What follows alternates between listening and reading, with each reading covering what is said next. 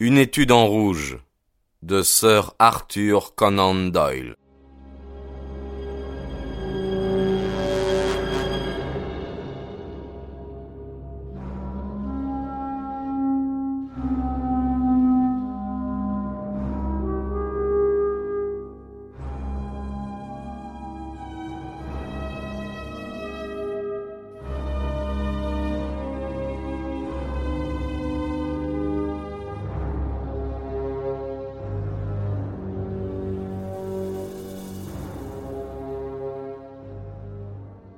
Chapitre 2 La science de la déduction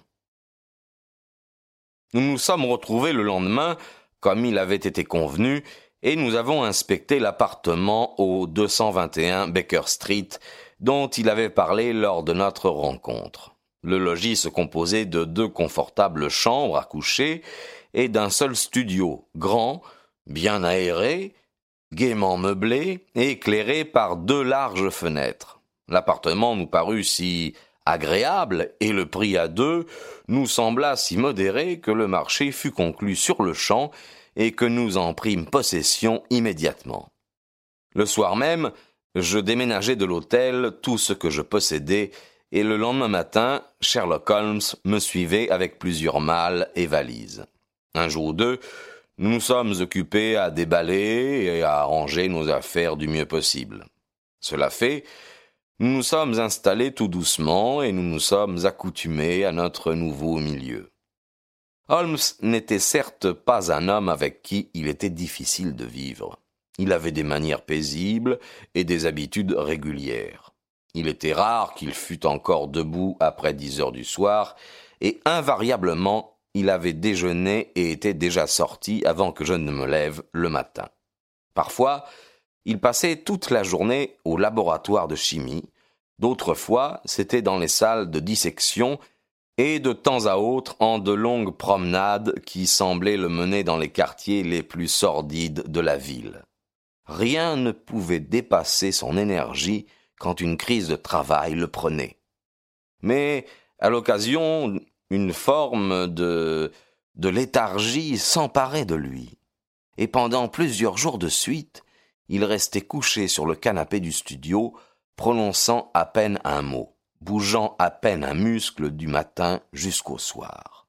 En ces circonstances, j'ai remarqué dans ses yeux une expression si vide, si rêveuse, que j'aurais pu le soupçonner de s'adonner à l'usage de quelque narcotique si la sobriété et la rectitude de toute sa vie n'eussent interdit une telle supposition.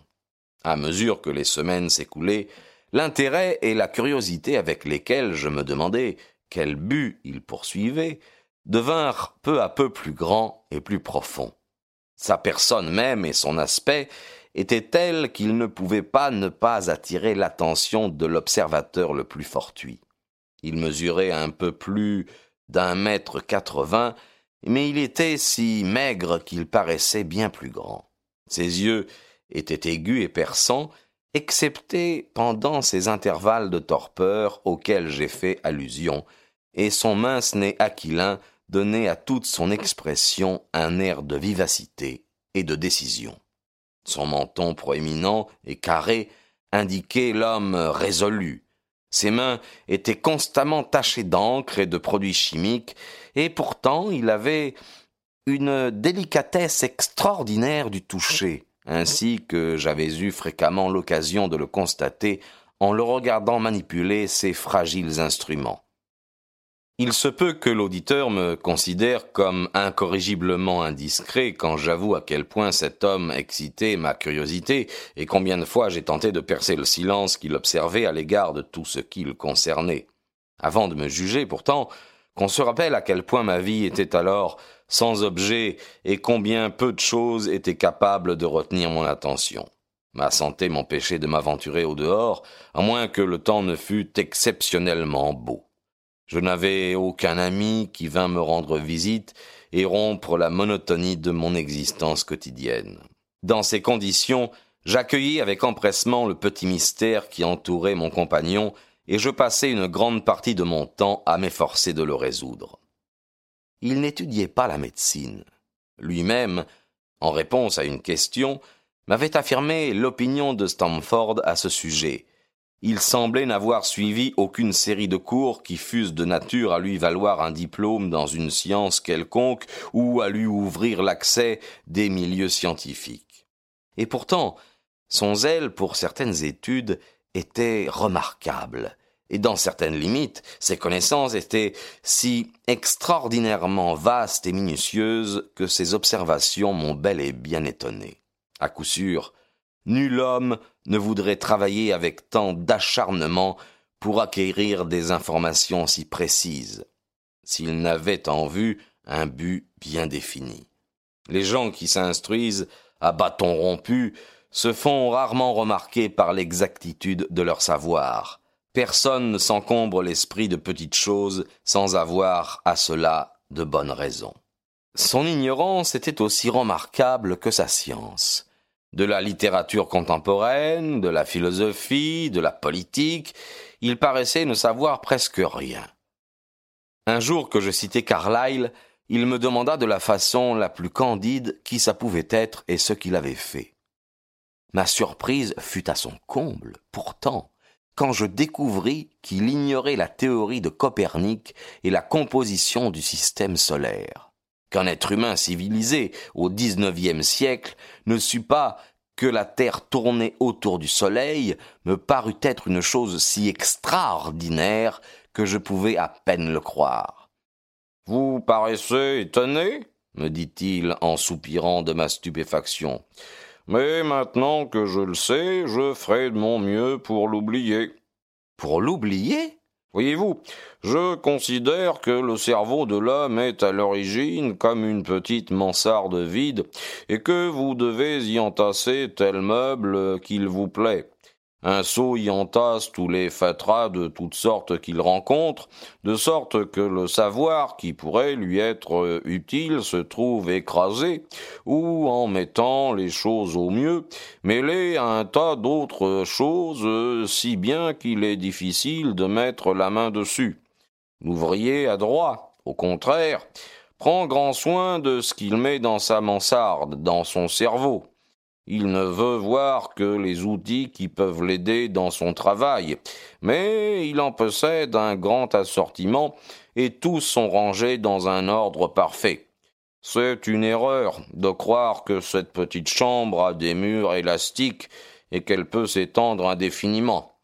Soyez-en sûrs, il vient un moment où pour chaque nouvelle connaissance que nous acquérons, nous oublions quelque chose que nous savons. Il est donc de la plus haute importance de ne pas acquérir des notions inutiles qui chassent les faits utiles. Mais le système solaire, protestai-je. En quoi diable m'importe-t-il? Et sa voix était impatiente. Vous dites que nous tournons autour du Soleil. Si nous tournions autour de la Lune, ça ne ferait pas deux liards de différence pour moi ou pour mon travail. J'étais sur le point de lui demander ce que ce travail pouvait être. Mais quelque chose dans sa manière me montra que la question ne serait pas bien accueillie. Je réfléchis toutefois à notre courte conversation et m'efforçai d'en tirer mes déductions. Il m'avait dit qu'il ne voulait pas acquérir des connaissances qui soient sans rapport avec son travail. Par conséquent, toute la science qu'il possédait était susceptible de lui servir. J'énumérai en pensée les domaines divers dans lesquels il m'avait laissé voir qu'il était bien informé. Je pris même un crayon et les notai sur le papier. Quand j'eus terminé mon bilan, je ne pus m'empêcher d'en sourire. Le voici. Sherlock Holmes, ses limites. Connaissance en littérature, néant. Connaissance en philosophie, néant. Connaissance en astronomie, néant. Connaissance en politique, faible. Connaissance en botanique, médiocre. Connaît bien la belladone, l'opium et les poisons en général. Ignore tout du jardinage. Connaissance en géologie, pratique mais limitée dit au premier coup d'œil les différentes espèces de sol. Après certaines promenades, a montré des taches sur son pantalon et m'a dit, en raison de leur couleur et de leur consistance, de quelle partie de Londres elles provenaient. Connaissance en chimie, très fort. Connaissance en anatomie, précis mais sans système. Connaissance en littérature passionnelle, immense. Il semble connaître tous les détails de toutes les horreurs commises pendant ce siècle. Joue bien du violon. Est un maître à la canne, à la boxe et à l'épée. Bonne connaissance pratique de la loi anglaise. Quand j'en fus arrivé là de ma liste, de désespoir, je la jetai au feu. Si je ne puis trouver ce que cet homme a en vue en faisant aller de front toutes ses qualités, et si je suis incapable de découvrir une profession qui les requiert toutes, me dis-je, autant y renoncer tout de suite. Je vois que j'ai fait allusion plus haut à ses talents de violoniste. Son don sous ce rapport était très grand, mais aussi excentrique que tous les autres. Qu'il pût s'attaquer à des partitions difficiles, je le savais, parce que, à ma prière, il m'avait joué quelques leaders de Mendelssohn et de mes autres compositeurs favoris. Cependant, il ne consentait que rarement à jouer des morceaux connus. Le soir, renversé dans son fauteuil, il fermait les yeux et, comme en pensant à autre chose, grattait son violon qu'il avait posé sur ses genoux. Parfois, les cordes étaient sonores et mélancoliques, parfois fantasques et joyeuses. De toute évidence, elle reflétait les pensées qui l'occupaient, mais quant à savoir si la musique l'aidait à penser ou si le jeu était simplement le résultat d'un caprice ou d'une fantaisie, c'est plus que je ne saurais dire. J'aurais pu protester contre ces solos exaspérants si cela ne s'était ordinairement terminé par une succession rapide de mes airs favoris qui constituait en quelque sorte une légère compensation pour l'épreuve à laquelle ma patience était soumise. Pendant la première semaine, nous n'eûmes pas de visiteurs, et je commençais à croire que mon compagnon avait aussi peu d'amis que moi-même. Bientôt, toutefois, je m'aperçus qu'il avait beaucoup de connaissances, et cela dans les classes les plus diverses de la société.